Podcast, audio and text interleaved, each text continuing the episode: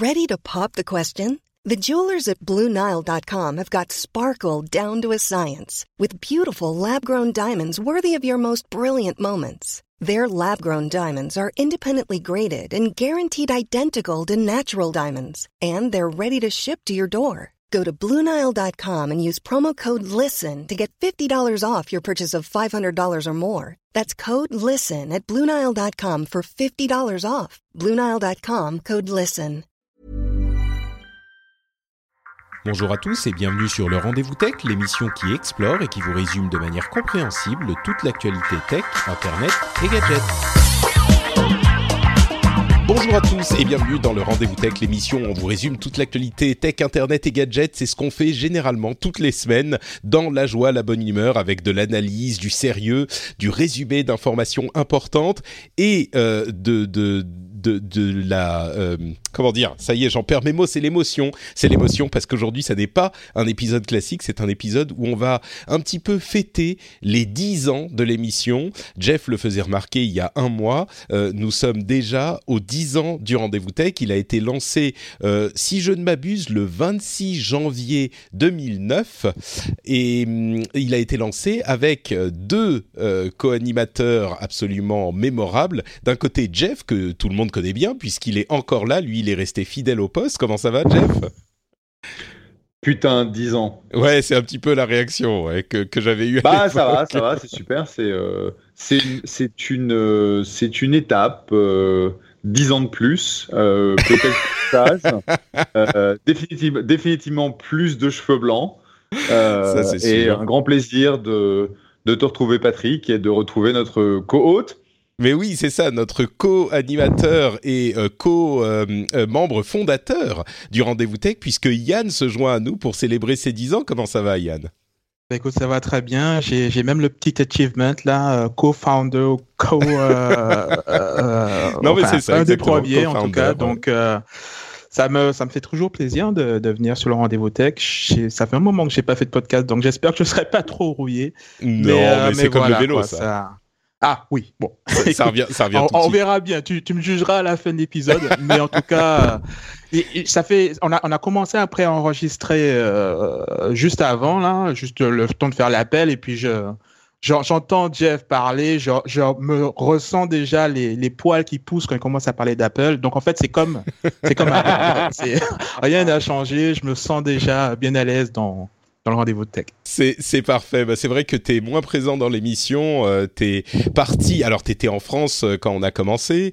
Euh, tu es parti au Canada. Il y a plein de choses qui sont passées dans toutes nos vies. Il y a plein de choses qui sont passées dans la tech également. Il y a plein de choses qui sont passées pour l'émission. Et justement, c'est les trois euh, sujets qu'on va aborder parce qu'évidemment, cet épisode un petit peu spécial va être consacré à une sorte de euh, regard euh, en arrière. Regarder ces dix ans qui se sont écoulés pour euh, la tech, pour l'émission, et puis un petit peu pour nous aussi. Et on va diviser les, la période des 10 ans en euh, trois périodes euh, que je vais détailler un petit peu plus tard. Mais donc juste pour rappeler à ceux qui ne suivent pas l'émission depuis le début, elle a été lancée en donc janvier 2009, euh, le 26 janvier très exactement. On avait commencé en se disant, je vous avais proposé euh, le concept de l'émission en disant, oh, on fera ça une fois par mois, ça suffira. Et puis je me suis rendu compte très très vite qu'une fois par mois, bah, on parlait de sujets qui étaient complètement froids.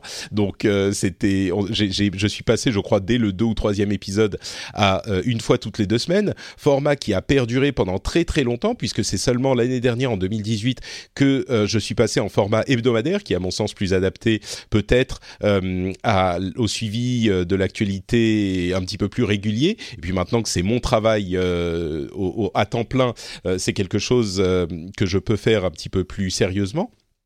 Et donc, euh, cette émission a commencé vraiment comme quelque chose de, de très léger. Euh, on se connaissait de différents de différents endroits et puis vous aimez la tech moi j'aime la tech on s'est dit allez euh, j'aime moi j'adore j'adorais les podcasts j'avais lancé en 2006 à zeroth.fr le podcast euh, français sur World of Warcraft euh, et puis j'étais complètement tombé amoureux des, pod- des podcasts et je voulais faire des podcasts sur plein de choses et donc j'avais lancé entre autres le rendez-vous tech en 2009 je pensais pas que ça deviendrait l'épisode l'émission principale euh, et puis je pensais évidemment pas que euh, ça deviendrait mon métier. On en parlait à l'épisode précédent où je disais euh, Euh, je citais un tweet d'il y a dix ans justement où je disais ah j'adore les podcasts ça serait cool que ça soit un vrai métier euh, et, et cinq ans plus tard c'est ça l'est devenu. Donc dix ans, c'est passé très très vite et, et en fait, j'ai pas l'impression que ça fait dix ans, sauf quand je regarde les chiffres. J'imagine que pour vous, c'est un petit peu la même chose. Euh, et puis c'est pareil pour tout le monde. Hein. On n'a pas l'impression de, de, de, devenir plus vieux, euh, sauf quand on regarde sa date de naissance et la date euh, actuelle. Alors pour cet épisode, évidemment, comme je le disais, on va regarder un petit peu en arrière et on va regarder trois périodes différentes de l'émission qui sont découpées de manière complètement arbitraire. Euh, et pour ces, chacune de ces périodes, on va regarder, comme je le disais, la tech, euh, l'émission et ce qu'on a vécu personnellement. Et euh, donc c'est un moyen un petit peu original, peut-être un petit peu différent de faire cet exercice qui est quand même très commun. Et les trois périodes en question, je les ai divisées selon la vie de l'émission. Il y a la toute première période qui est la période Yann, euh, qui est la période la meilleure période. C'est ça, évidemment, la me meilleure plaît période. beaucoup cette période. Donc c'est la période de 2009 à 2011. Il y a la période euh, Second Job, euh, qui est la période de 2012 à 2014, où vraiment j'ai euh, je- ce, ce travail était devenu un, enfin le travail pour lequel j'étais pas payé des podcasts était vraiment devenu un deuxième travail et puis la période Patriote qui s'étale de 2015 en fait 2014 mais bon pour les besoins du découpage on va dire 2015 à 2018 euh, qui est la période vraiment euh, de, de réalisation de euh, l'émission telle que j'aurais aimé la faire depuis le début qui a pu être réalisée grâce au soutien des auditeurs. Alors on va commencer euh, maintenant avec la période Yann qui s'étale donc de 2009 à 2011 et on va parler de tech, d'émissions et de ce qui s'est passé euh, pour nous. Je vais commencer pour donner un petit peu le ton. Pour moi, ce que je retiens de euh, la tech, c'est c'était une période très Apple encore. Euh, je crois que Steve Jobs est décédé en 2011 justement, donc on était vraiment dans cette période d'effervescence où il y avait eu l'iPhone qui changeait tout, l'iPad qui avait été annoncé qui lui aussi on pensait allait tout changer. Donc c'était vraiment la période pour moi Apple centrique. Il y avait Twitter qui était en train d'arriver un petit peu partout et que je j'expliquais aux auditeurs et j'expliquais aux auditeurs euh, ce que c'était, à quoi ça servait et j'avais encore des étoiles dans les yeux avec Twitter. Je pensais que ça allait être euh, ça allait être que des trucs sympas. Aujourd'hui, on sait que ça a changé un petit peu. Et puis un autre truc que j'ai qui m'a sauté aux yeux immédiatement quand je pense à cette période, c'est le streaming de jeux le streaming de jeux vidéo, parce que Ah. déjà, il y a plus de dix ans, on en parlait, et moi je disais que c'était techniquement possible, et Yann euh, m'expliquait que jamais ça ne fonctionnerait, que c'était une sorte de fantasme ridicule, euh, et aujourd'hui que tout le monde s'y met, évidemment, il y a plein de gens parmi les patriotes euh, qui, à qui j'ai demandé s'ils avaient des questions pour euh, ces dix ans, il y a plusieurs personnes qui m'ont dit, est-ce que Yann euh, pense encore que le streaming de jeux ne, ne, ne fonctionnera pas? Donc, euh, je vais continuer avec mes, mes détails et puis on reviendra sur tout ça. Pour l'émission, il y avait beaucoup d'expérimentation. C'était même l'émission en elle-même était une expérimentation. C'était un truc que je voulais essayer et voir si ça fonctionnerait. Il y avait l'époque No Watch, bien sûr, que ceux qui écoutaient à ce moment euh, dont, dont, ils se souviendront. Euh, no Watch, qui était un regroupement avec plein d'autres podcasteurs et des gens avec qui je travaille encore aujourd'hui. J'ai vraiment, je me suis fait des amis dans cette euh, période et dans cette aventure. Et puis beaucoup de légèreté, même dans la tech, tout était cool, tout était sympa.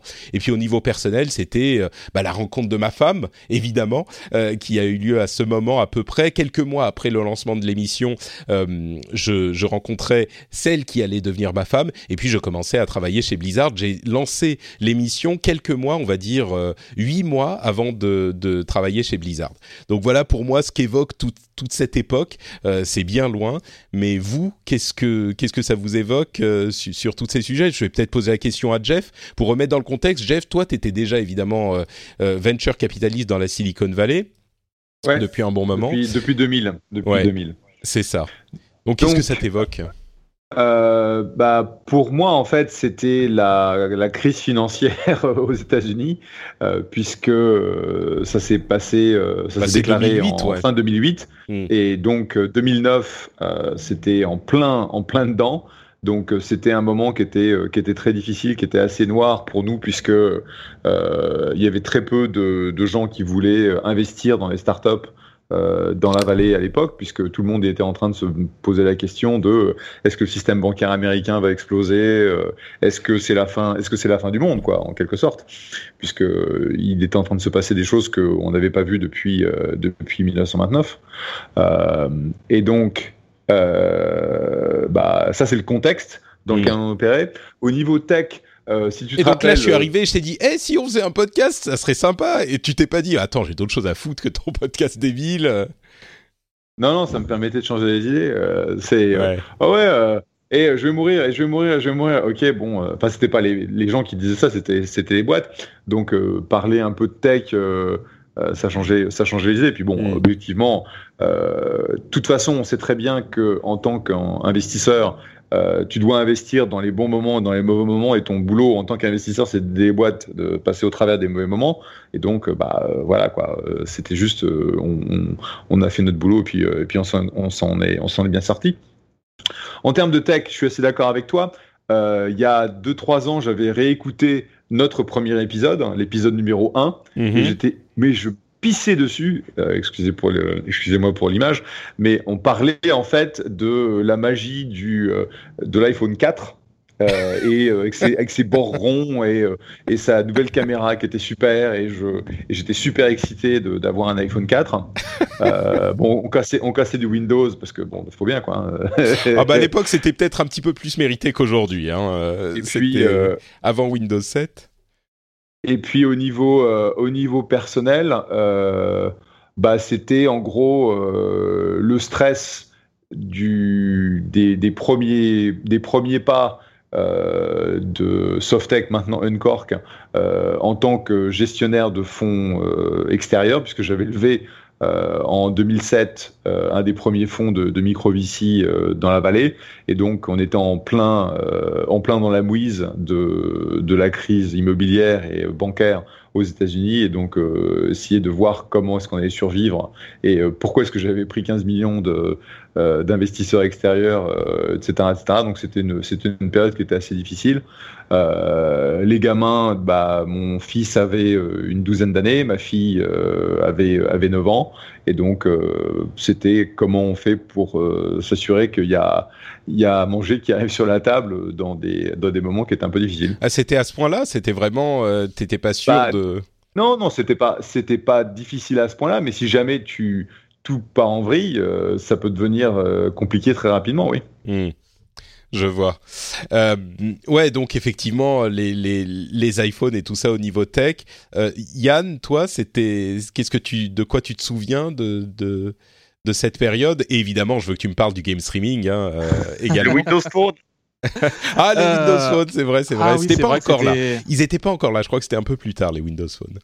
Mais c'est marrant parce que finalement, je vois qu'on est assez euh, synchro pour une fois euh, sur les points à, retenir euh, concernant Apple, puisque tous mes points concernent Apple. Le lancement de l'iPad, c'est quelque chose qui m'a assez marqué parce que je te jure que quand j'ai vu ce truc, je me suis dit, mais il y a, a qu'Apple finalement pour te montrer un truc que tu savais pas que tu voulais et puis il te le montre et puis tu te dis mais purée mais euh, comment j'ai fait pour vivre sans ça quoi?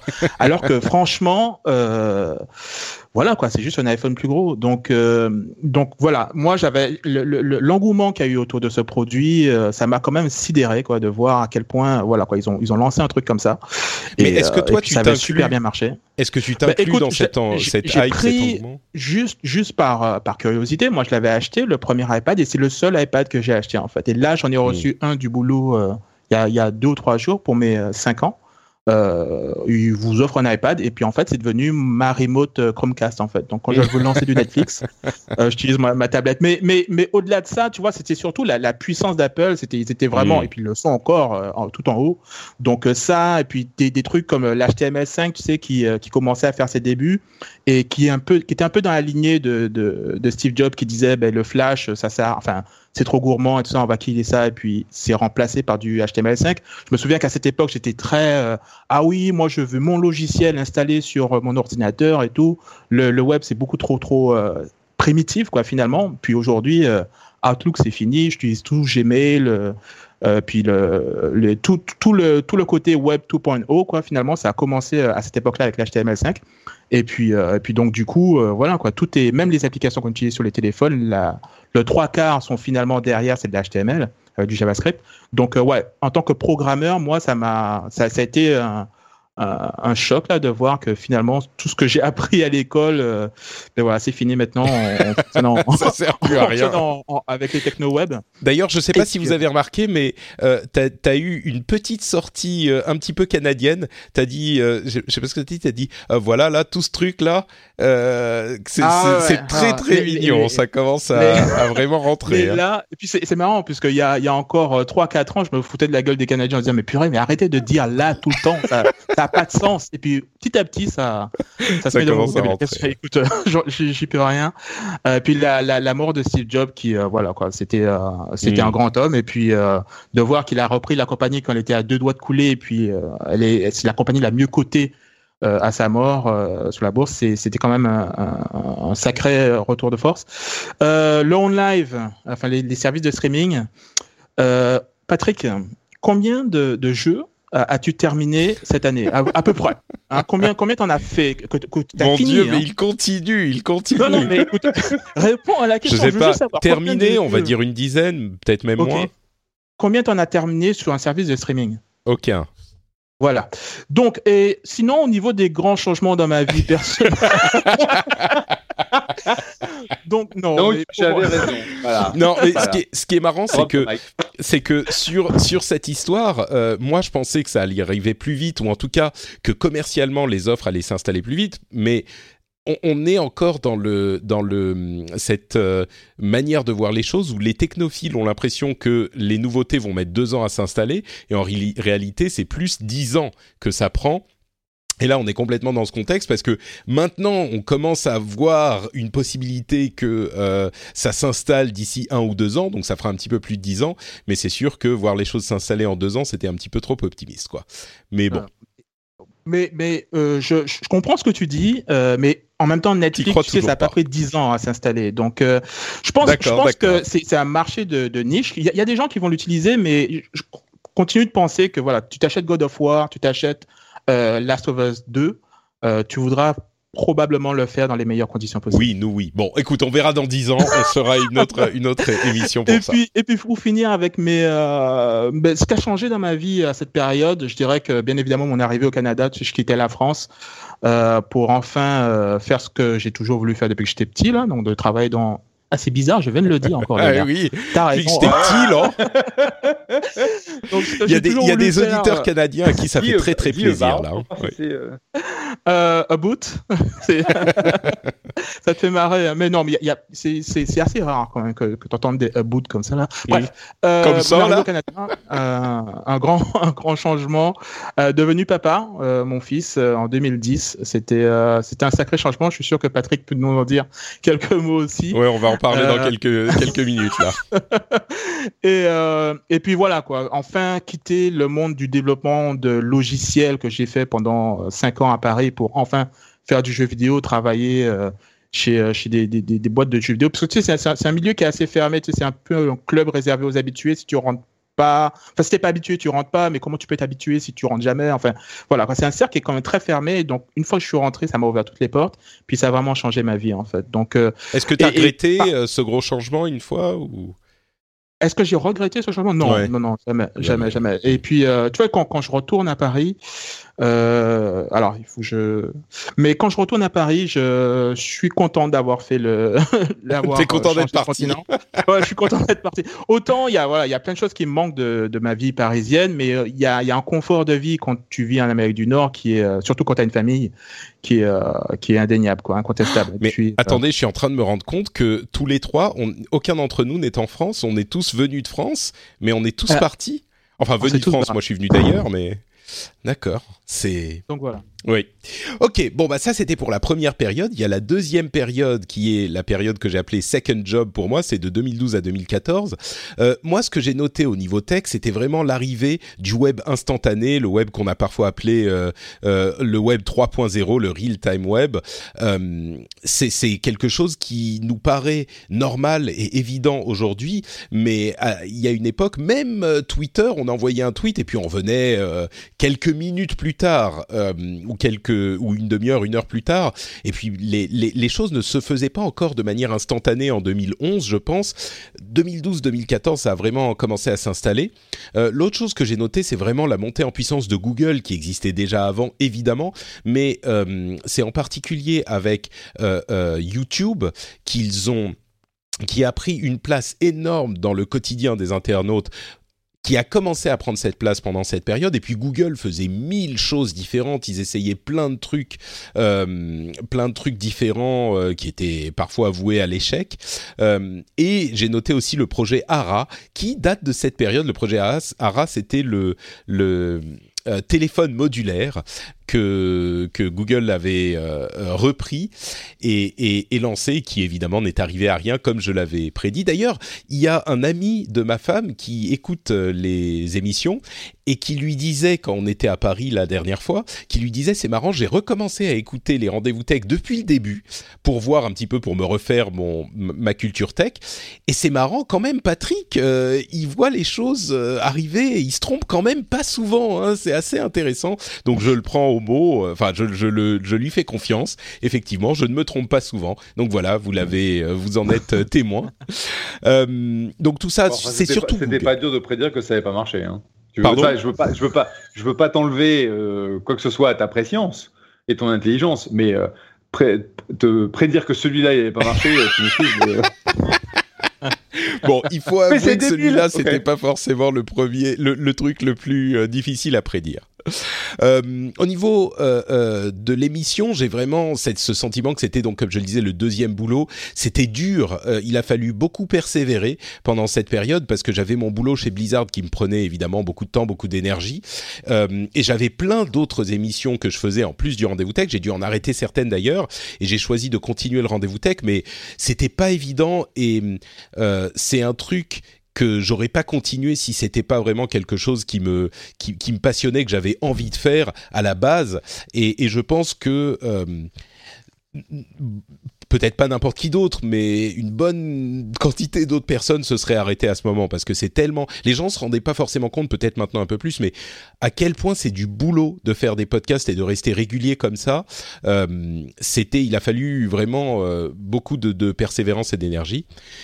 Et puis au niveau perso et, et, ça faisait toujours plaisir, donc j'avais quand même envie de le faire, mais il y avait des moments, euh, bon, c'était dur. Euh, et puis au niveau perso, euh, bah, je me suis marié, on a fait notre lune de miel au Japon. Euh, C'était euh, le, le, la concrétisation donc de ce qui s'est passé dans la période précédente. Je me rends compte que euh, on s'est marié en 2013, c'était quatre ans avant, après qu'on se soit rencontrés. Euh, et, et, si j'avais pu l'épouser plus tôt, en fait, euh, je crois qu'on l'aurait fait. C'était quelque chose de, de, tellement évident pour moi. Donc ça, c'était oh. une belle dose de bonheur, de, de bonheur euh, dans la vie personnelle, quoi. Donc voilà pour moi. Euh, je retourne vers Jeff. Euh, Qu'est-ce que tu retiens de la tech, toi, de cette époque 2012-2014 euh, je pense qu'il y, a vraiment eu un moment où c'était l'explosion de, l'écosystème des applications sur l'iPhone, où toutes les boîtes qu'on qu rencontrait, c'était c'était l'appification du monde, en quelque sorte. Euh, désolé pour le, euh, le, le barbarisme, oui. Le barbarisme. et donc, tu avais vraiment l'impression que c'était. tu avais des apps pour tout. je suis d'accord avec toi, c'est la, la, montée de, la montée en force de Google. qui a depuis, depuis longtemps en fait développé la partie bah, en gros alphabet euh, donc les différentes activités. C'était, c'est à ce moment-là que euh, que ça commençait à, à se, se, développer. Donc ce sont mmh. des boîtes qui et à qui se voir et à se sentir, ouais. À se voir, et à se sentir. Euh, c'est là aussi où en fait, bah, toutes les toutes les boîtes que que l'on connaît aujourd'hui, que ce soit le que ce soit Amazon, que ce soit Google et Alphabet, que ce soit Facebook, ont commencé à se diversifier. Donc c'est aussi mmh. dans, cette période-là que Amazon a lancé AWS. Et donc c'est la, la, plateformisation en fait des géants du web en quelque sorte. au niveau et je continue, depuis le moment, enfin depuis des années, j'utilise des Macs, donc je continue d'utiliser des Macs, je continue à avoir des iPhones. J'essaye de temps en temps d'acheter autre chose, d'avoir un, un, Android ou euh, euh, un, un, téléphone Microsoft, et euh, je, les, je les utilise pas plus de 15 jours. Euh, donc je continue mes tests. Euh, au niveau boulot, c'est la charnière pour moi où je décide de ne plus être euh, seulement un, ce qu'on appelle un solo GP, donc quelqu'un qui est tout seul euh, pour faire tourner euh, donc le, le, fond.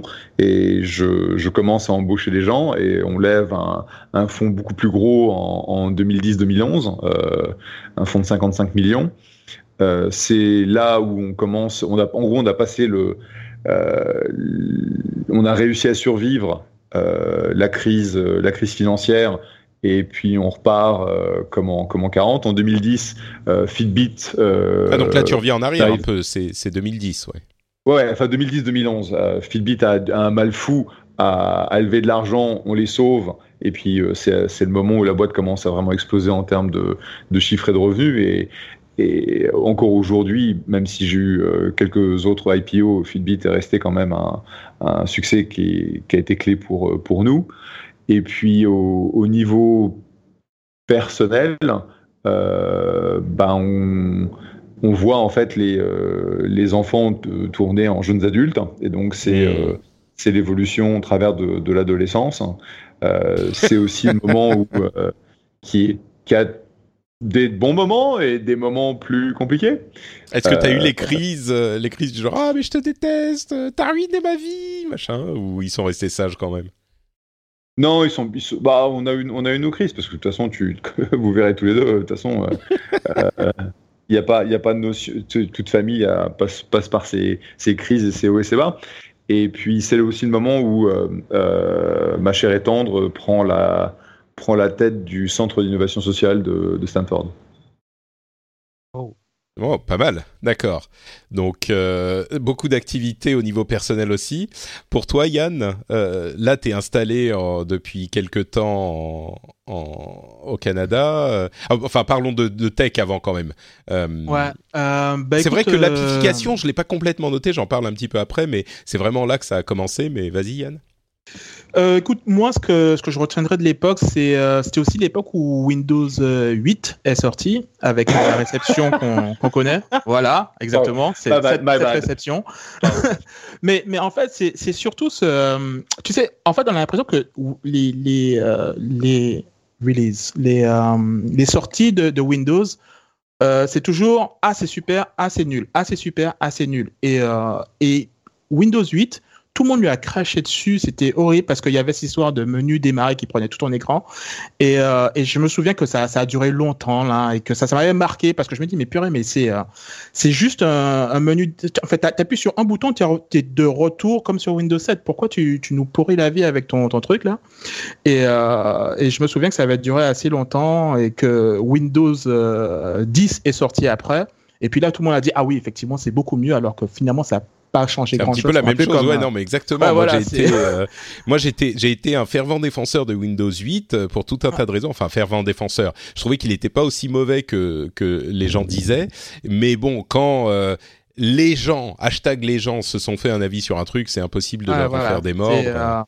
surtout en tant que programmeur, tu sais, moi je, je crée des logiciels et puis maintenant des, des, jeux là, et puis tu, tu changes un tout petit truc, tu déplaces un bouton, tu le mets à gauche plutôt qu'à droite, et puis là les gens, oh mon dieu, mais qu'est-ce que tu as fait? On comprend plus rien. C'était parfaitement bien avant, etc. Donc les gens, le fait que les gens n'aiment pas le changement, j'ai trouvé ça euh, encore. Euh, avec Windows 8.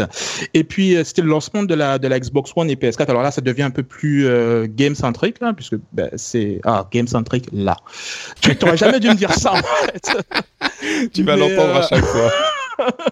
mais mais oui, la Xbox One qui est sortie, la PS4 qui est sortie juste après en 2014, et puis cette j'ai presque envie de dire cet assassinat de la presse sur la, Xbox One, tu sais, sur le fait que, ben oui, vous comprenez, il faut tout le temps être connecté, etc. Qui ont, c'était tellement juteux comme comme affaire, comme titre euh, de voir les points faibles de, la Xbox One euh, et de vendre du clic avec ça. En fait, moi, ça m'avait vraiment fait chier, en fin de compte, de voir qu'ils étaient complètement passés à côté de, des innovations qui venaient avec ces restrictions avec la Xbox One. Et donc, du coup, la presse est en je, je pense, euh, à, à, blâmer quand même par rapport à ça. Ça m'avait vraiment fait chier de, de voir que, voilà, c'est, euh, les gars, mais vous réalisez pas tout ce qui vient avec ça. Oui, il y aura le côté connecté. Et puis, de toute façon, on est tous connectés. Alors, arrêtez avec ça. Enfin, bref, ça m'avait vraiment saoulé, quoi. J'irais que sur cette question précisément, c'est une bonne illustration, effectivement, du fait que quand les gens sont fait un avis sur un truc, euh, bah, il est difficile de leur en faire changer. Je pense que sur le coup, Microsoft est quand même beaucoup à blâmer pour la manière dont ils l'ont présenté. Leur présentation était catastrophique ils n'ont pas du tout mis en avant les avantages euh, qu'amenait ce système, euh, ou pas assez en tout cas. La presse est peut-être euh, en partie responsable. Je pense que la révolte des joueurs est également particulièrement euh, euh, notable sur ce sujet aussi. Mais ce qui est certain, c'est qu'on a encore aujourd'hui les conséquences de cette sorte de, de comment on peut dire, de ce frenzy, de folie qui a pris les joueurs, parce que les jeux euh, numériques, les jeux dématérialisés, eh ben, on peut toujours pas les revendre, on peut pas les prêter, on peut rien en faire. Ah. on les achète ah. au prix fort parce qu'ils sont toujours au prix fort sur les sur les stores, alors que Microsoft, avec sa Xbox One à l'origine, voulait euh, changer ce système et faire en sorte. Alors oui, il y avait plus vraiment de jeux euh, euh, de jeux physiques et il fallait toujours être connecté. Mais d'un autre côté, il était possible de vendre ces jeux ces jeux numérisés, de les prêter aux gens. Il y avait ce système de de prêt de, de, de prêt familial où n'importe qui pouvait accéder à nos à notre ah. compte et à nos jeux. Enfin, il y avait beaucoup de choses intéressantes. Mais je pense que Microsoft est à blâmer aussi dans l'histoire parce qu'ils l'ont pas présenté ils ont dit, enfin bon bref, on va pas refaire l'histoire, c'était 2013. On va pas refaire le mais, débat, euh, mais, mais, ouais. mais, au final, c'est que même si le message est mal présenté, c'est qu'il y a une partie du job quand même de, aux journalistes de la reformater, de l'exposer clairement euh, aux, aux, auditeurs, j'allais dire, mais aux, lecteurs. Et puis, je pense qu'ils se sont focalisés juste sur une, une partie. Bah, tu, fais bien de dire aux euh, auditeurs parce que moi, je l'avais bien présenté. Donc.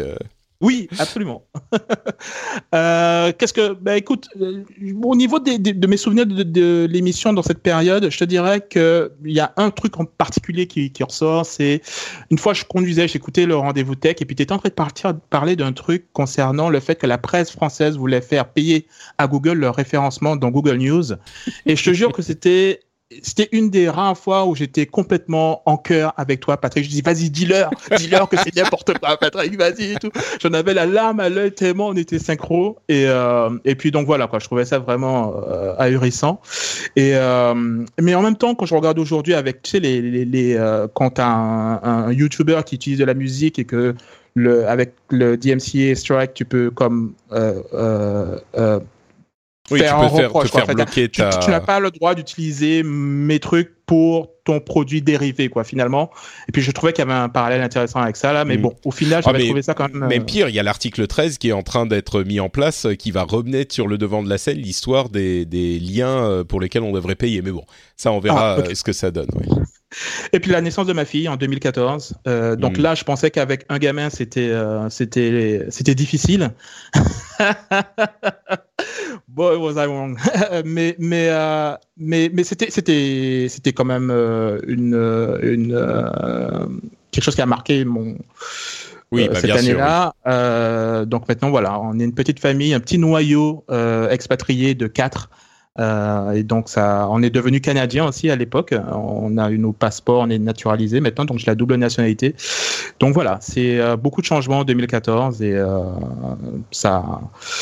C'est ce que je pourrais dire quoi, par rapport à mes changements personnels. Je me demande si les auditeurs qui nous écoutent se demandent eux aussi où ils étaient quand, euh, quand ils entendaient dans l'émission, certains d'entre eux en tout cas, euh, parler de tous ces sujets, de tous ces sujets tech, et s'ils se disent ah oui, à cette époque j'étais jeune aussi, j'avais moins de cheveux blancs. Ou alors j'étais à l'université, j'étais au lycée. Certains d'entre eux peut-être nous écoutaient au lycée, pas beaucoup, je pense.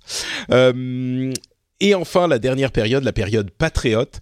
Euh, alors, qu'est-ce que je me, de quoi je me souviens? C'est un petit peu plus long comme période, c'est 2015 à 2018.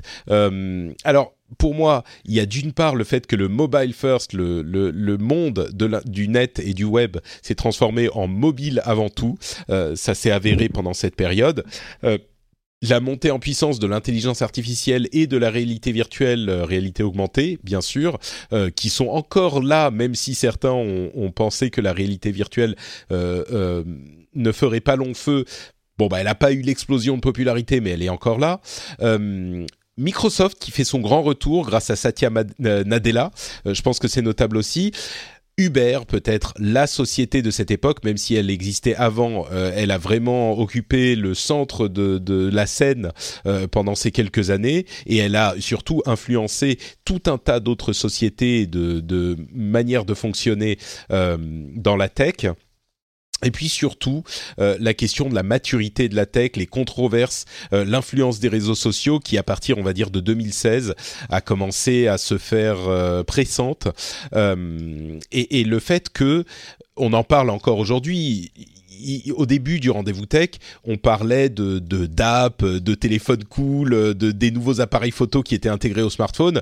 Aujourd'hui, on parle de politique, d'économie, euh, de, de, problématiques de, de, dans les élections, enfin ce genre de choses dont j'aurais jamais pensé parler euh, il y a dix ans dans une émission tech, quoi. Et, et c'est vrai que ça, c'est vraiment notable. Et puis la montée en puissance de la Chine, qui là est incontestable et qui va continuer euh, pendant les années à venir. Pour l'émission, c'est vraiment le bah, le rêve euh, dont je parlais à l'épisode précédent, la question, le tweet là qui disait j'aimerais bien que ça soit un vrai métier, bah, c'est vraiment un rêve qui a été réalisé grâce aux patriotes, euh, grâce à ceux qui ont qui ont soutenu, qui ont décidé de soutenir l'émission. C'était un moment incroyable. C'est vraiment, euh, je, parfois je regarde euh, des, champions, des athlètes euh, ou des sportifs qui gagnent une compétition ou des gens qui gagnent un Oscar ou ce genre de truc et je me dis mais qu'est-ce qui peut leur passer par la tête dans des moments comme ça, le fait d'avoir un tel euh, niveau d'accomplissement? Et en fait, je me rends compte que moi j'ai ressenti la même chose au moment où euh, j'ai commencé à, où j'ai lancé le Patreon, le Patreon, au moment surtout où je l'ai lancé pour en vivre et où les auditeurs ont répondu tellement présents, euh, c'était un, un, moment vraiment incroyable et le, le, la construction de cette communauté euh, qui est un, un, truc que je voudrais vraiment euh, euh continuer à développer et surtout mettre l'accent sur la communauté euh, à l'avenir. Euh, j'en parlerai peut-être dans, dans quelques temps avec une, une mini refonte du Patreon que, que je veux axer un petit peu plus sur la communauté parce que la communauté du rendez-vous tech est quelque chose d'assez unique et je me rends compte de plus en plus de la valeur qu'elle a, en partie grâce au Slack euh, avec lequel euh, on, interagit beaucoup et qui m'a vraiment fourni un, comment dire une alternative à tout cette toxicité de l'internet et c'est un endroit très euh, bienveillant. Et donc je voudrais étendre un petit peu ça mais je vous en reparlerai bientôt. Et puis euh, un travail hyper euh, hyper sérieux qui est devenu vraiment un vrai travail quoi au fil des années. C'est devenu quelque chose hyper rigoureux encore plus que ça ne l'était avant.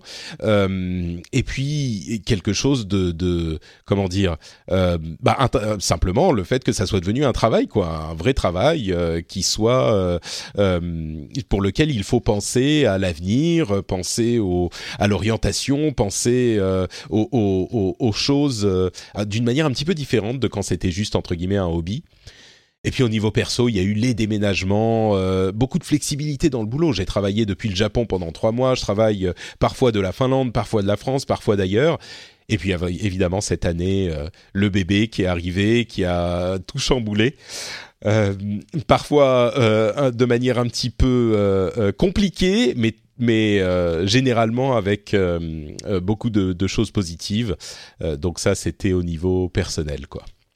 mais pour la tech, je crois que Uber, c'est peut-être le nom que je retiendrai le plus de ces années, même s'ils sont devenus sages maintenant. Euh, Jeff, toi, euh, qu'est-ce que tu retiens de tout ça? Oh, Toi, c'est toutes les sociétés qui sont venues te pitcher. C'était on est le Uber de trucs, j'imagine. Voilà. le Uber de ça. L'ubérisation du monde. Ouais. Euh, bah, je pense que tu as raison sur l'impact. So je, je, je, résumerai en fait le un petit peu ce que tu disais sur l'impact sociétal des grosses boîtes de la tech.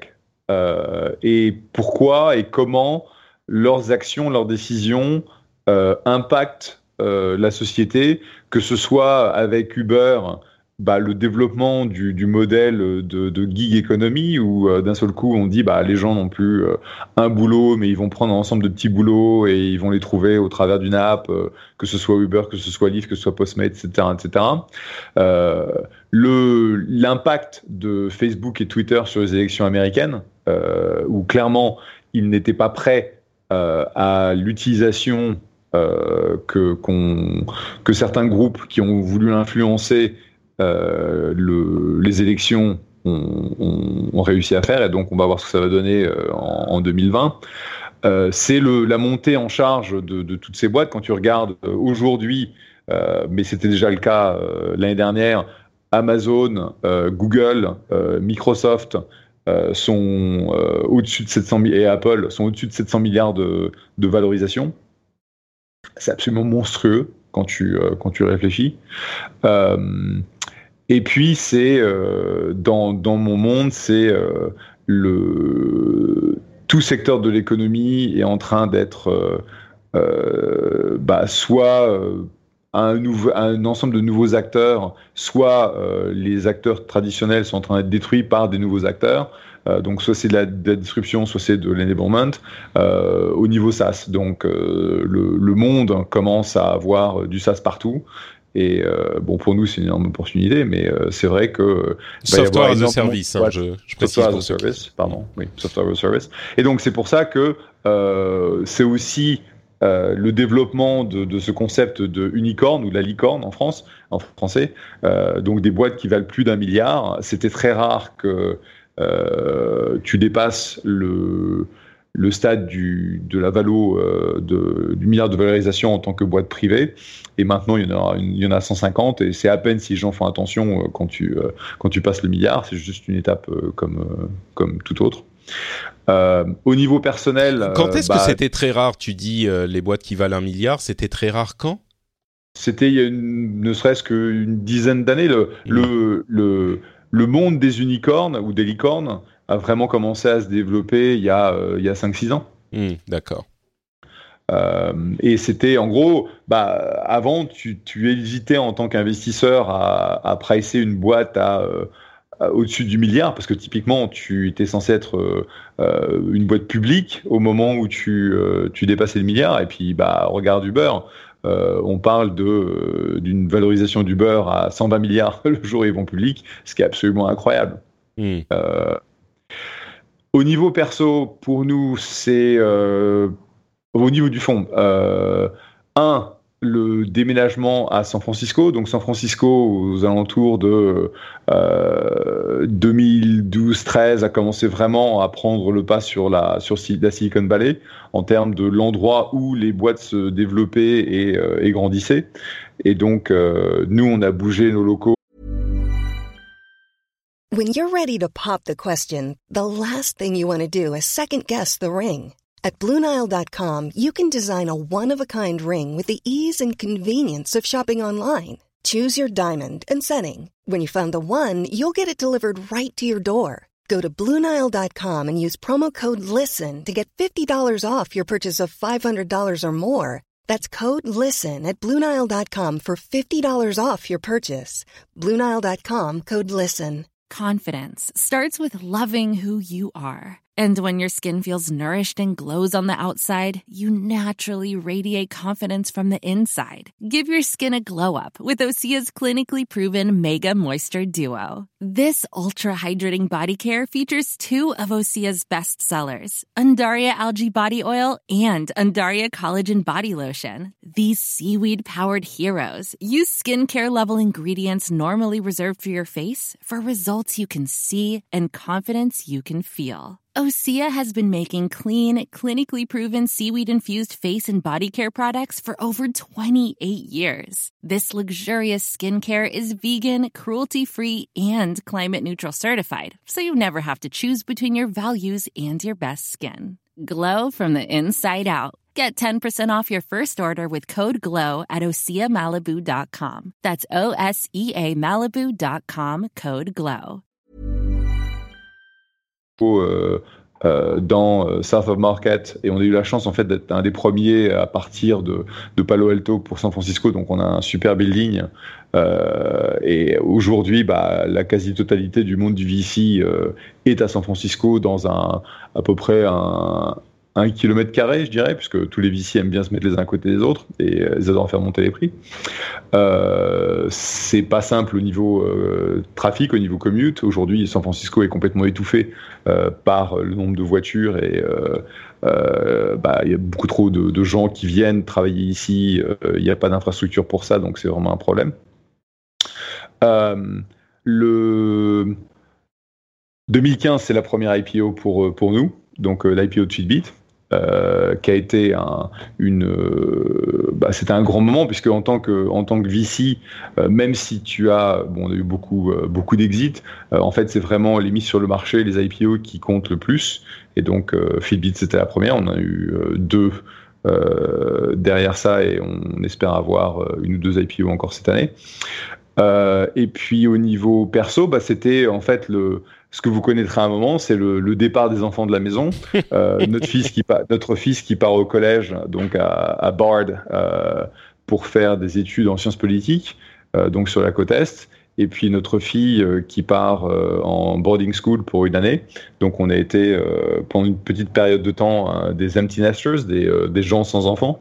Et c'était super Et puis là, on a récupéré les deux, et c'est super aussi, mais bon, euh, c'est euh, super, super différemment, on va dire.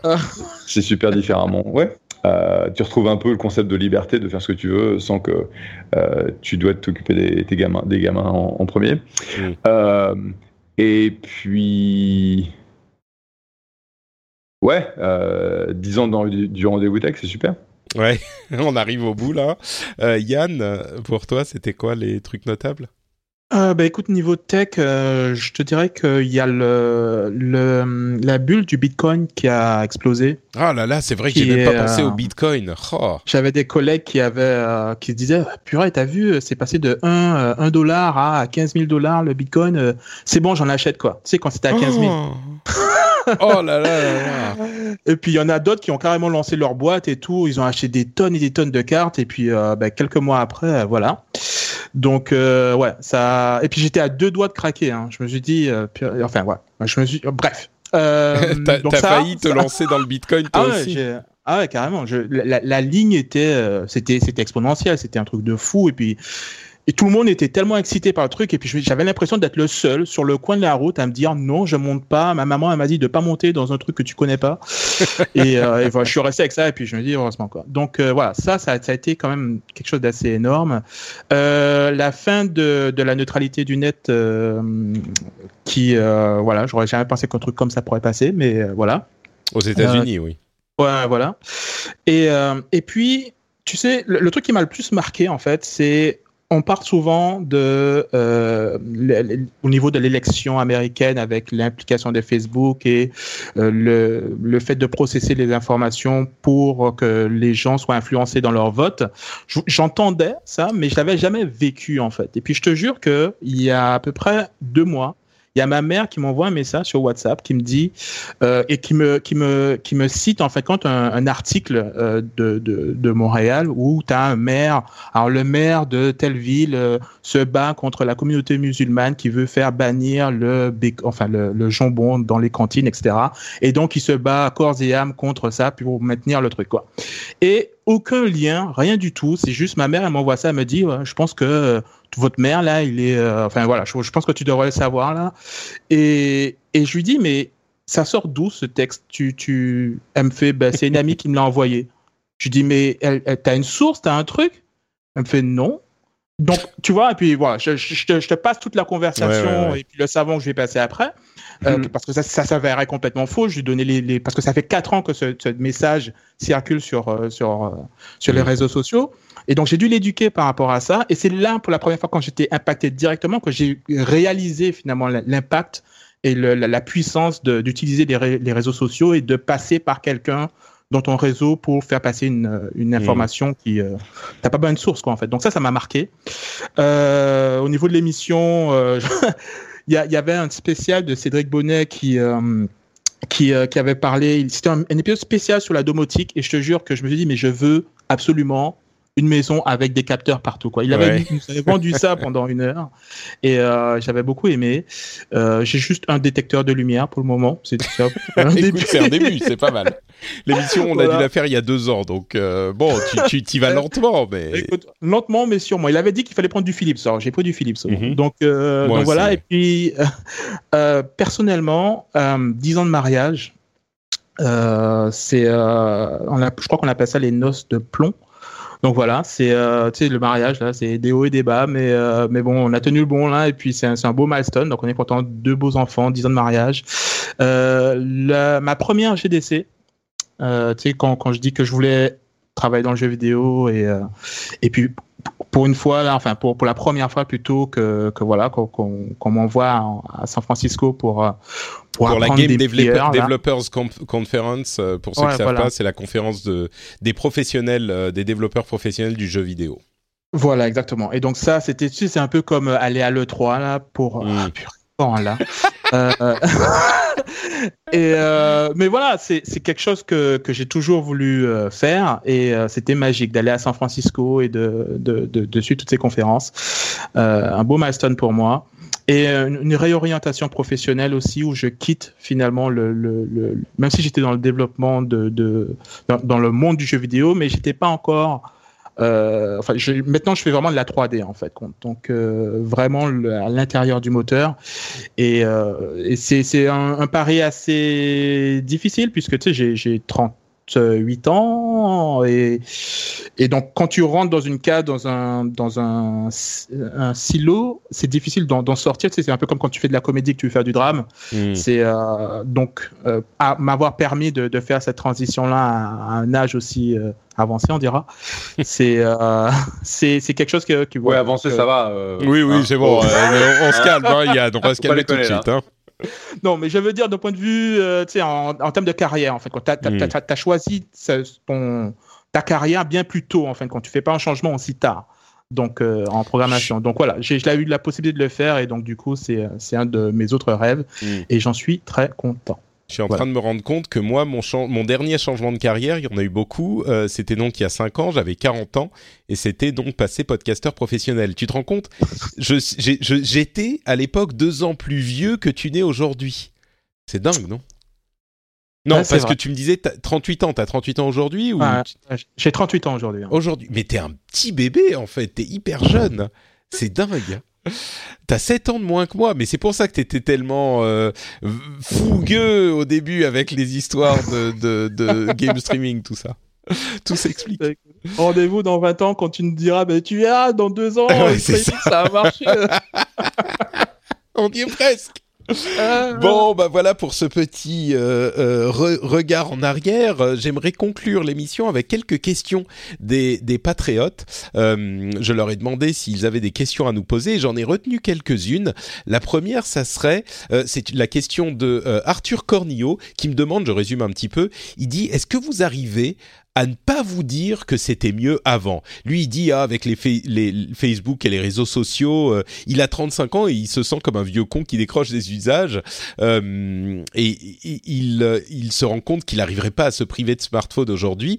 Euh, en 10 ans, la tech a tellement changé. Est-ce que vous réussissez à ne pas vous dire, ah, c'était mieux avant? Euh, Ou est-ce que vous pensez que c'est mieux aujourd'hui? Une question compliquée, je pense. Jeff? Bah, vu ce que je fais, je peux. C'est euh, impossible pour moi de. Enfin, disons que si jamais un jour je pense ça, j'arrête quoi. Euh, ouais. Parce que mmh. par définition, on va rencontrer tous les jours euh, des entrepreneurs, on va les écouter, ils vont avoir une certaine vision du futur.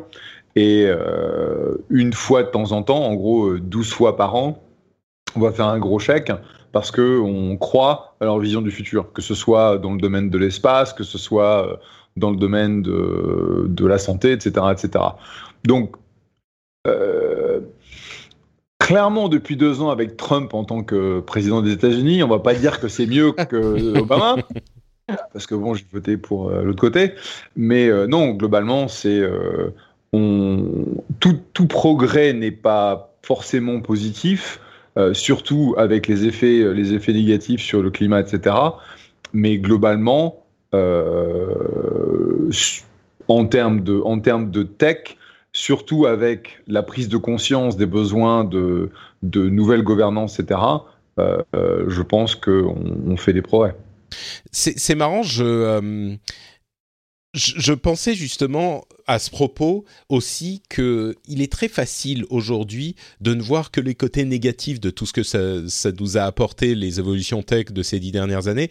C'est vraiment on est dans une période où euh, comme on découvre un petit peu, j'exagère mais à peine tous ces côtés négatifs, les côtés vie privée, monétisation de nos données, etc. Enfin euh, utilisation euh, malicieuse, non pas malicieuse, malveillante euh, de ces outils, on a un petit peu tendance à oublier que ça nous apporte aussi énormément.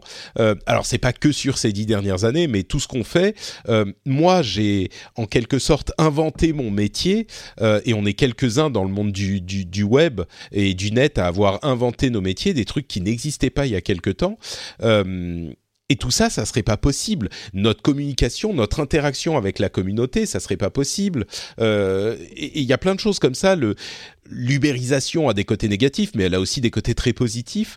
Et on les voit plus tellement. Euh, c'est comme quand on déménage dans un pays nouveau. Au début, euh, on voit que les trucs super bien, et puis au bout d'un moment, on se met à ne plus voir que les trucs pourris et on oublie tous les trucs super bien qui sont euh, cool aussi. Là, on est un petit peu dans cette période où on est tellement à l'aise avec la tech qu'on ne voit que les trucs euh, négatifs. Et, c'est vrai que pour moi, moi non plus, j'ai du mal à me dire euh, ah c'était mieux avant parce qu'il y a énormément de choses dont je dont, dont je vois les bénéfices à côté des effets négatifs, mais je vois beaucoup les bénéfices de tout ça aussi. Donc c'est difficile pour moi de me dire ah c'était mieux avant.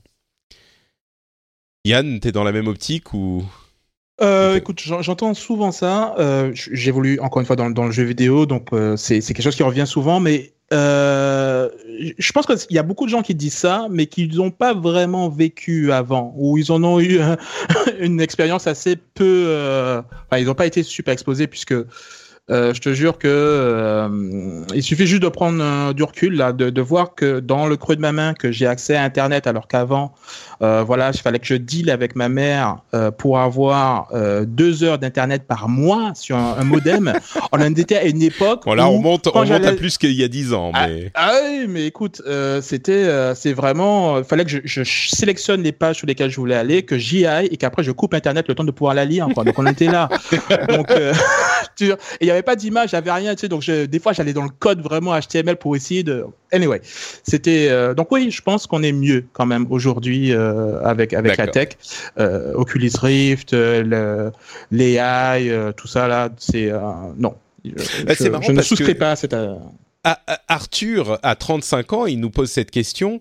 C'est-à-dire que quand l'émission s'est lancée, il en avait 25 il était jeune et insouciant lui aussi. Euh, c'est marrant. Hein. Non mais non mais c'est vraiment marrant parce que moi je repense à moi comment j'étais à 25 ans euh, et, et c'est vrai que j'étais quand même quelqu'un de très différent de, de qui je suis aujourd'hui. Mais bon bref. Euh, une autre question, celle de Denis Merveillot qui en a plus, posé plusieurs d'une manière assez intéressante.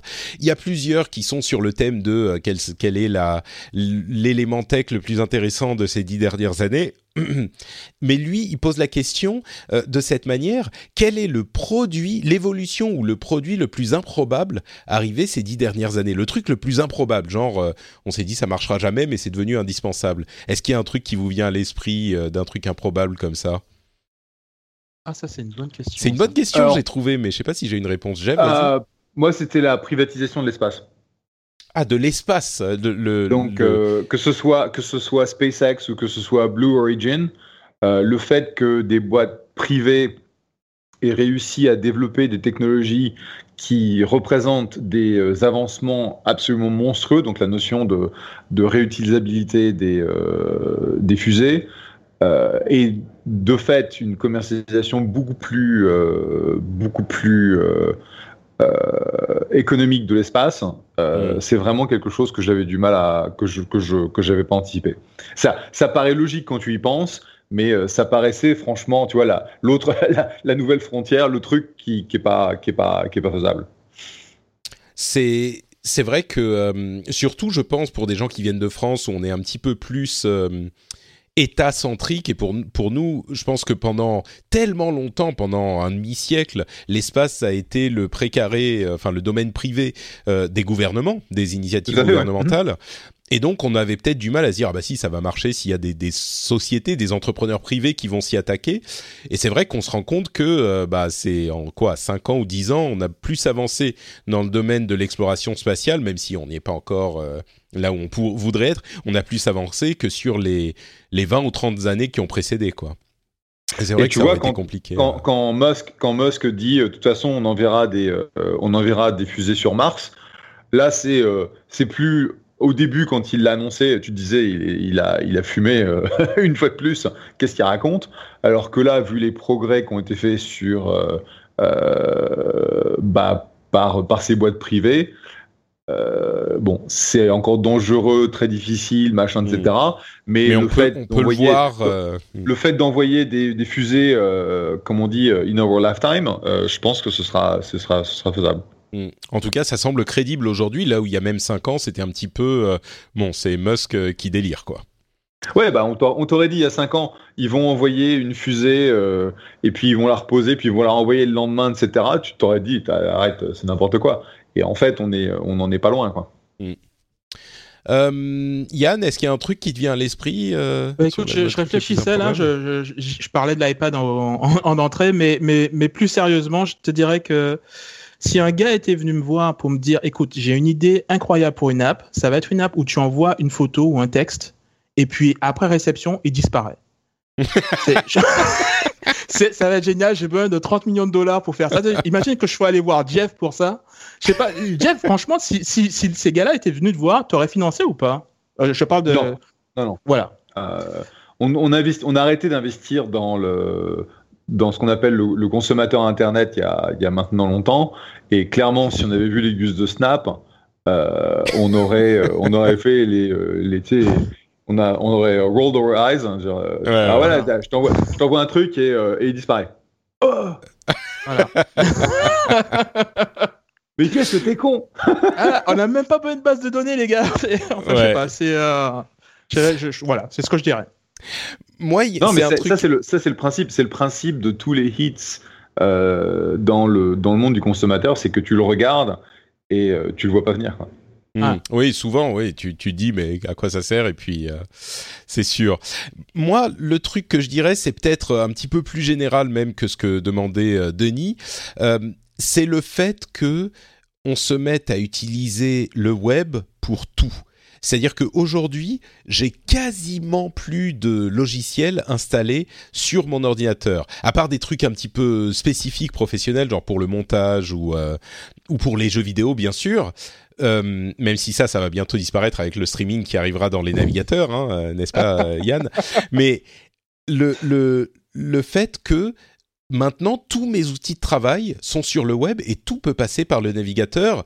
Euh, ça commençait un petit peu à arriver, mais vraiment, euh, il y a des, enfin à l'époque où on s'est où on s'est lancé, l'idée des apps même était euh, euh, très populaire sur les sur les téléphones, mais elle commençait. Il y a eu plein d'initiatives qui visaient à porter les apps sur les euh, systèmes d'exploitation des ordinateurs aussi.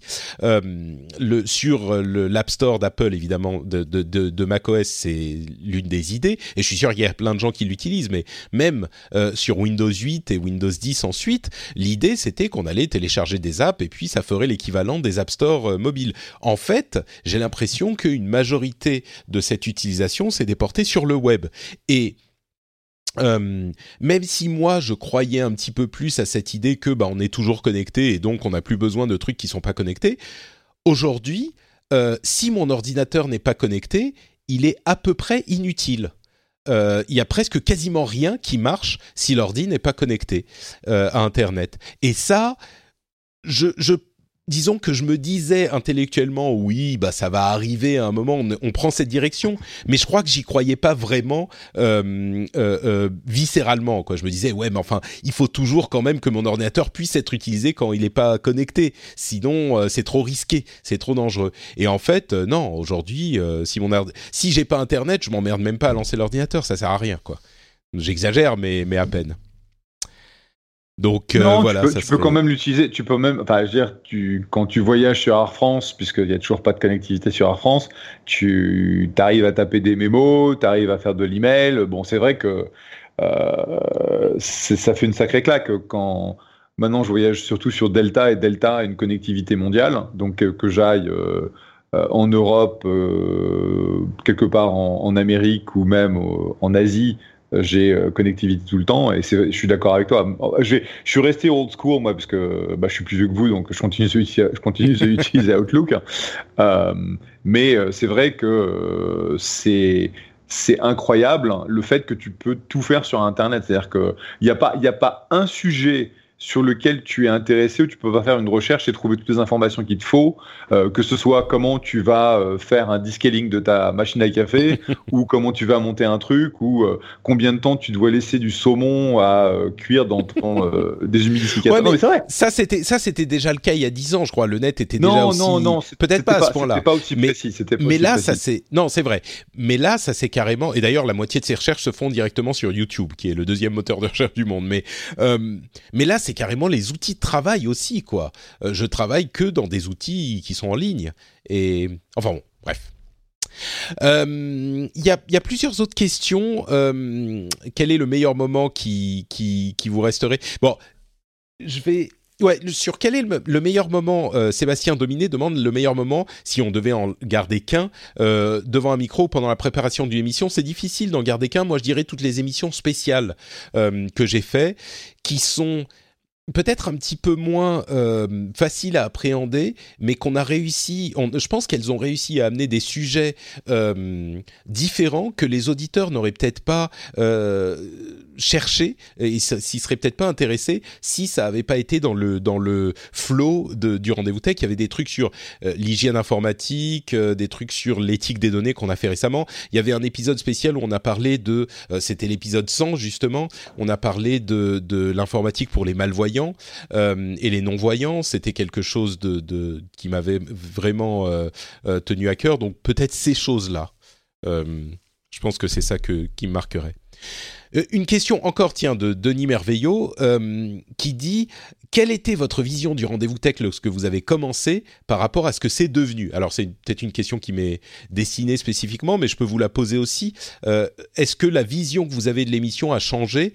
Peut-être que c'est la vision de la tech qui a un petit peu changé, mais euh, Yann, tu es un petit peu silencieux depuis quelques minutes. Je te pose la question, est-ce que la vision que tu as de l'émission euh, est, est, différente de celle que, que tu avais quand on l'a lancée? Non, je, je, pense que, enfin, à part le, le, le grand saut que tu as fait en, en, en, faisant en sorte que ce soit ton, ton job, quoi, finalement, euh, je pense que l'idée principale de, euh, comment tu disais ça déjà, d'extraire la substantifique moelle. C'est ça, euh, oui. de, de l'information pour la rendre. Bah, écoute, bon, je reprends, j'ai réécouté des, des, des, épisodes où Patrick disait qu'il aimait bien cette expression. Ouais, oui, c'est Rabelais, forcément. Hein, est... Mais, euh, mais voilà, non, quand on en a discuté euh, au, lancement du truc, euh, c'était vraiment ça, quoi. De, écoute, on, est, on baigne dans la tech, pourquoi pas parler de choses qu'on lit de toute façon naturellement sur notre temps off. Donc, et puis finalement, à part le fait que voilà, c'est devenu beaucoup plus rigoureux, là, régulier. En fait, tu as augmenté la, la, la, fréquence par 4. Donc, euh, mais c'est surtout quand tu m'as dit, euh, voilà, je, je, vais en faire euh, mon boulot maintenant. Euh, c'est ça qui, qui, qui, qui m'a marqué. Là. Je me dis, waouh, hmm. le, le, le, gars, il fait le saut. de plusieurs gens disent, écoute, moi, je vais faire ci, je vais faire ça, mais ils le font jamais. Et puis toi, qui, qui l'a fait, ça, c'est ça que je retiendrai comme changement majeur, là, si changement il y a depuis le, le début, hmm. en fait. Ouais, bah c'est en fait Patrick est, euh, est un entrepreneur des médias et je me rappelle nos discussions quand tu m'avais dit que tu voulais euh, quitter Blizzard et te, te mettre à ton compte et euh, etc. Euh, bah c'était super courageux parce qu'à l'époque c'était pas évident que ça allait marcher, que tu n'allais que tu allais avoir le, le, soutien dont tu as besoin pour pour pouvoir make a living quoi. Donc c'est le propre des entrepreneurs, c'est de faire des paris qui parfois peuvent être, euh, bah, en gros, des paris stupides, mais en gros, ça marche, quoi. Hmm. Bah, c'est vrai que euh, quand j'y repense aujourd'hui, je me demande vraiment pourquoi j'ai fait les choses dans ce sens-là, parce que j'en parle de temps en temps aux auditeurs. Euh, j'ai quitté, j'ai donné ma démission avant de, de, mettre à jour le Patreon, qui avait déjà été, été, lancé un petit peu avant, mais avant de le mettre à jour pour euh, expliquer que j'allais essayer d'en vivre. Mais c'était vraiment une idée de montrer peut-être même aux gens, euh, aux auditeurs, que là j'y allais à fond et j'étais, euh, j'étais complètement, comment dire, euh, engagé dans le truc et que je voulais même pas penser à la possibilité de faire marche arrière. Donc peut-être que ça les a, ça a aidé à les convaincre. C'est le problème des entrepreneurs. C'est euh, tu vois un mur, tu passes, euh, tu passes au travers du mur. Mais t'étais pas marié, t'étais pas marié à l'époque. Euh, j'étais, mais si, j'étais marié, bien sûr, j'étais marié et j'en ai énormément discuté avec ma femme qui m'a beaucoup encouragé à le faire. Euh, donc, euh, donc c'était, si, si, c'était une décision, mais comme toutes les décisions, j'en parle de temps en temps et j'en parle pas beaucoup, mais toutes les décisions qu'on prend, on les prend à deux et, euh, et, et c'est quelque chose, même encore aujourd'hui, je lui parle énormément de toutes les choses que je fais avec l'émission, de ce à quoi je pense. J'ai, j'ai beaucoup de choses derrière les, les, les rideaux de l'émission auxquelles je réfléchis et qui me, qui me torturent un petit peu et qu'est-ce que je devrais faire pour ci et pour ça et on en parle énormément. Donc, oui, oui, si, j'en ai, j'étais marié et euh, et, on en avait beaucoup parlé, ouais. Donc mhm. c'était un risque encore plus. ouais. parce que moi c'était pareil en 2004 quand euh, quand j'ai quitté le fonds où, euh, où j'étais avant pour lancer en fait le business et en gros dire bah je fais rien sauf être un, angel investor à temps plein donc pas de pas de salaire pas de revenus et puis on va faire des investissements puis on va on va prier que ça marche en plus, quand ah, t'as des gamins. Plus, toi, toi, t'avais des enfants, c'est ça, oui. C'était encore plus fou, oui, d'accord. C'était chaud. Euh, Marc Simon pose la dernière question que j'aimerais poser euh, au groupe, euh, qui est peut-être une question qui, qui se pose plus à moi. C'est arrives-tu toujours à trouver la même passion pour la tech? Enfin, je dis à moi, mais finalement, c'est un petit peu, c'est à vous aussi. la même passion pour la tech. je dirais que non, c'est pas la même passion. C'est une passion qui est aussi forte, mais c'est une passion qui a changé parce que la tech a énormément changé, comme on en parlait euh, tout à l'heure et puis comme on l'a vu euh, quand on a lancé l'émission, on parlait d'iPhone, euh, c'était super marrant et oh, il y a Steve Jobs qui a fait une conférence, c'était un petit peu la rockstar machin. Aujourd'hui, on parle de problèmes sociétaux que génèrent les réseaux, les réseaux sociaux et, et on parle politique et économie mais c'est une certaine maturité, mais qui est c'est tout aussi important. Donc euh, pour moi, c'est quelque chose qui me qui me fascine tout autant, d'une manière un petit peu différente. Il y a quand même euh, tout ce qui est euh, gadget et, et, et, et, technologie au sens comment dire les différentes les différents services, les différents sites web, etc. Mais c'est plus devenu une sorte de de toile de fond euh, et c'est toujours captivant et on en parle beaucoup, mais il y a aussi ces éléments euh, euh, de d'éthique, de, questions légales, de, changement du, de la manière qu'on a d'aborder le travail, la communication, qui sont tout aussi passionnantes. Donc oui, moi j'ai j'ai autant de passion, mais pour un type de tech qui est différent. Et je pense que les auditeurs le voient bien. c'est la tech a beaucoup changé, même si son influence en fait n'a fait que grandir. C'est ça le truc. L'influence a continué à grandir et donc ça touche d'autres domaines de la société société. Donc, euh, oui, pour moi, c'est toujours euh, beaucoup de passion, mais, mais différentes. Ouais, je suis d'accord avec toi. Vas-y, vas-y euh, Yann.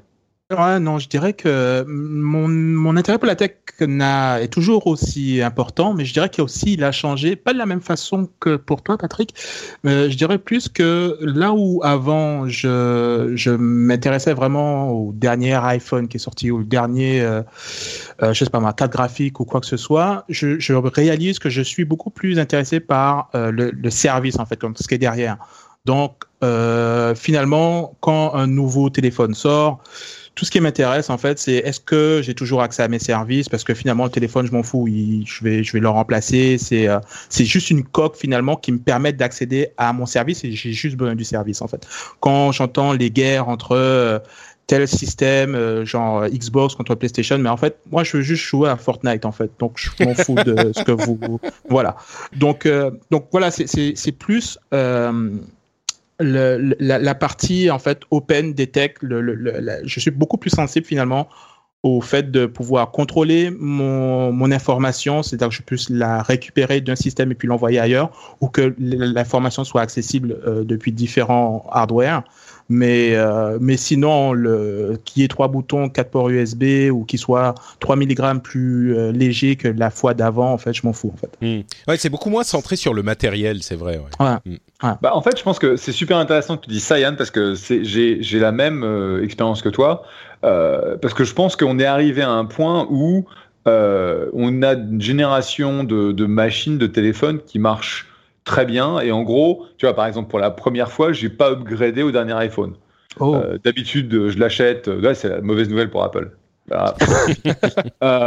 donc, euh, je regardais euh, l'iPhone XS et objectivement, euh, mon iPhone X, il, va, il me va très bien. J'ai pas, et j'ai pas besoin des pouillèmes euh, d'amélioration que, que l'XS apporterait. Et là, euh, j'ai finalement, au bout de 4 ans, euh, fait l'upgrade de, de, mes, de, mon MacBook Pro, donc j'ai ai acheté le dernier. Euh, je résistais parce qu'en fait, j'aimais mieux la, le, clavier, le clavier du précédent. Ouais. Et en fait, euh, il y a une différence, la machine est plus rapide, etc. Mais il n'y a, y a, pas une énorme différence parce que euh, la Babas d'il y a 4 ans a marché très très bien. Quoi. Et donc on a un point où en fait le, la technologie, euh, comme, comme disait Yann, c'est plus le matériel, il n'y a plus vraiment besoin de se passionner pour tel processeur, euh, telle cadence, machin, telle vitesse de, de mémoire d'accès, etc. C'est plus quels sont les produits que tu vas faire tourner dessus, et c'est euh, c'est ça qui ça qui compte. Et donc euh, euh, si on, on, continuait comme il y a dix ans de parler bah, plus plus matos. La caméra, le machin, le truc, je pense que bah, on, se, on se sera un peu lassé parce que c'est toujours un peu la même chose. Alors que là, on, on parle franchement de qu'est-ce que ça veut dire euh, pour le, la société euh, de, de, travailler avec la technologie, d'en être un bénéficiaire, d'aussi d'en être une victime. Et c'est ça qui, euh, qui rend les trucs le, le plus intéressant. Ouais, Mais tu avais, avais, une question, c'est quelle est quelle est la, quelle est l'émission euh, dont tu te rappelles le plus? Et en fait, c'est pas le rendez-vous tech, moi, celle dont je me rappellerai toujours, c'est quand on s'était retrouvé à 5 ou 6 à faire un numéro spécial d'Azeroth.fr à BlizzCon. C'est vrai que ça c'était euh, ah bah ça Azeroth.fr c'était euh, une période je pense ceux qui l'ont écouté euh, s'en souviendront toute leur vie parce que c'était un des moments tellement particuliers ça faisait partie de tellement de trucs et, et moi aussi évidemment c'est quelque chose qui, qui me suivra jusqu'à jusqu'à la fin de ma vie. Euh, c'est bon. là qu'on s'était c'était là qu'on s'était on s'était rencontrés. On s'était rencontrés. Oui. Je t'avais je t'avais chassé. Euh, J'avais essayé de te trouver à la à Paris Invitational en 2000. Euh, 2008. Quoi, 2008, c'est ça? Mmh. Ouais. Euh, et donc, quand ils avaient annoncé euh, Diablo 3, et il euh, y a le mec qui, qui, qui, était venu sur scène pour jouer un morceau de guitare et tout le monde était ça, devenu ouais. guitariste, je dis, mais mmh. qu'est-ce qui se passe? Mais qu'est-ce qui se passe? Qu'est-ce qu'ils font? Mais ça, ça c'était grandiose. C'est vrai, ouais. Ça, c'était, c'était effectivement euh, sur les épisodes particuliers. C'est peut-être les épisodes d'Azeroth.fr dont je me souviens plus. Mais c'est vrai que c'était, c'est une autre euh, nature de, de podcast. Euh, et deux, deux questions auxquelles je vais, je vais répondre. Euh, une de Darky qui est Patrick, quel, qu'est-ce que tu aurais aimé savoir avant de te lancer dans le, dans le podcast? Je dirais, euh, c'est pas une erreur, il dit quelles sont les erreurs que tu aurais aimé éviter, c'est pas une erreur, mais juste, j'aurais, j'aurais aimé savoir que ça demandait autant de travail. Même un podcast, ça demande un boulot incroyable. Et euh, en fait, peut-être qu'il valait mieux que je sache pas. Tu sais, c'est les, c'est le truc genre. Ouais, je pense que c'est euh... plus ça. Ouais. ouais. c'est qui est-ce qui disait à, à, mon tout petit niveau, euh, je sais plus quel euh, innovateur de la tech disait en fait on l'a fait parce que personne nous a dit que c'était pas possible. Et, et, et, à mon tout petit niveau, c'est un peu ça. Je me suis lancé dans le podcast parce que je, personne m'a dit que ça serait que ça allait complètement Uh. uh consommer ma vie, à transformer en très bien aussi, mais que ça allait devenir un boulot quoi, et, et que j'allais avoir un autre boulot pendant un bon moment à côté. Euh, donc savoir que ça allait être autant de travail, peut-être que ça m'aurait fait approcher les choses de manière différente ou aborder les choses de manière différente. Et puis LDVC PLGL euh, dit ou demande comment fais-tu pour gérer une communauté aussi géniale? Et ça c'est un sujet, comme je le disais, dont je vais vous parler un petit peu plus dans les dans les jours et les semaines à venir. En fait, là, c'est hyper intéressant parce que je suis tombé euh, sur cette communauté complètement par hasard. Et, c'est vrai que la communauté du rendez-vous tech et des podcasts en général, euh, en tout cas ce que je, fais moi, mais je crois que le podcast en général, c'est une communauté qui est très particulière euh, parmi les communautés du net parce que c'est des gens peut-être un petit peu plus âgés qui écoutent ce genre d'émissions. C'est des émissions qu'il faut aller chercher. C'est pas des trucs qu'on va te mettre devant les yeux comme euh, une, nouvelle vidéo YouTube après que t'en aies regardé 5. Et ça a ses avantages et ses inconvénients, bien sûr. C'est un petit peu plus confidentiel. Euh, donc euh, c'est plus petit que ce type de d'autres types de médias. Mais du coup, ça a aussi une force parce que c'est plus des gens qui font l'effort de venir, qui sont, comme je le disais, peut-être un petit peu plus âgés, donc on n'a pas euh, cette euh, cohorte de, de, euh, de 11-13 ans comme on l'a sur YouTube par exemple, dont certains de mes amis YouTubeurs se plaignent un petit peu parfois gentiment. Et, et en fait, cette communauté, elle est, elle est, elle m'apporte autant que euh, je, je, je l'ai créé avec le, les émissions. C'est pas moi qui l'ai créé, c'est que j'ai juste proposé un truc. C'est comme tu mets un, un, une lumière quelque part euh, dans le noir, et puis il y a les gens qui sont intéressés, qui viennent euh, regarder ce que c'est que cette lumière, qui s'assoient et qui se mettent à parler. Et il y a vraiment quelque chose de, de spécial, de particulier dans cette communauté.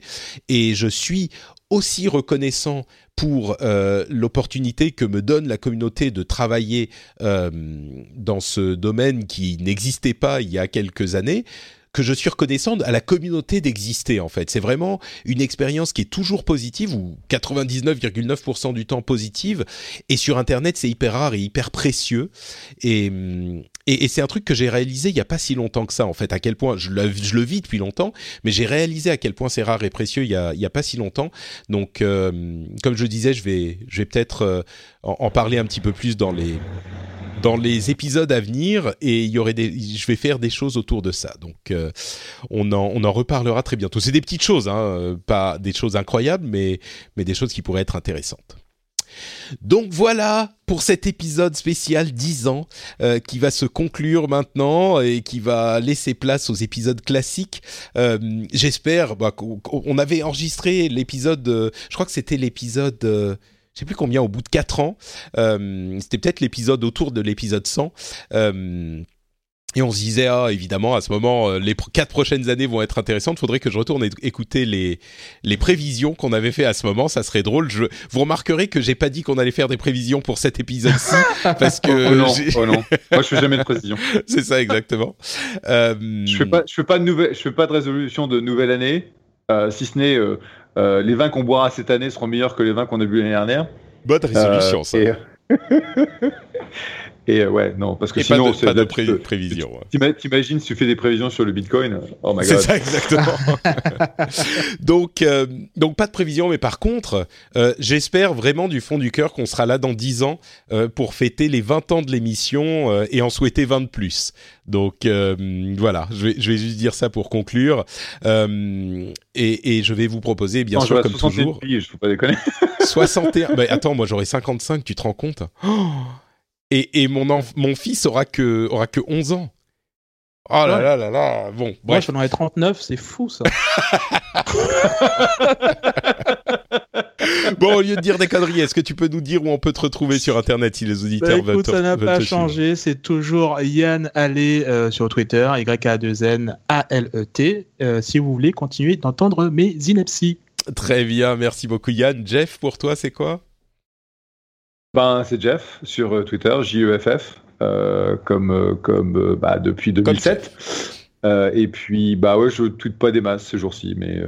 je me demande si on donnera toujours nos comptes Twitter dans 10 ans.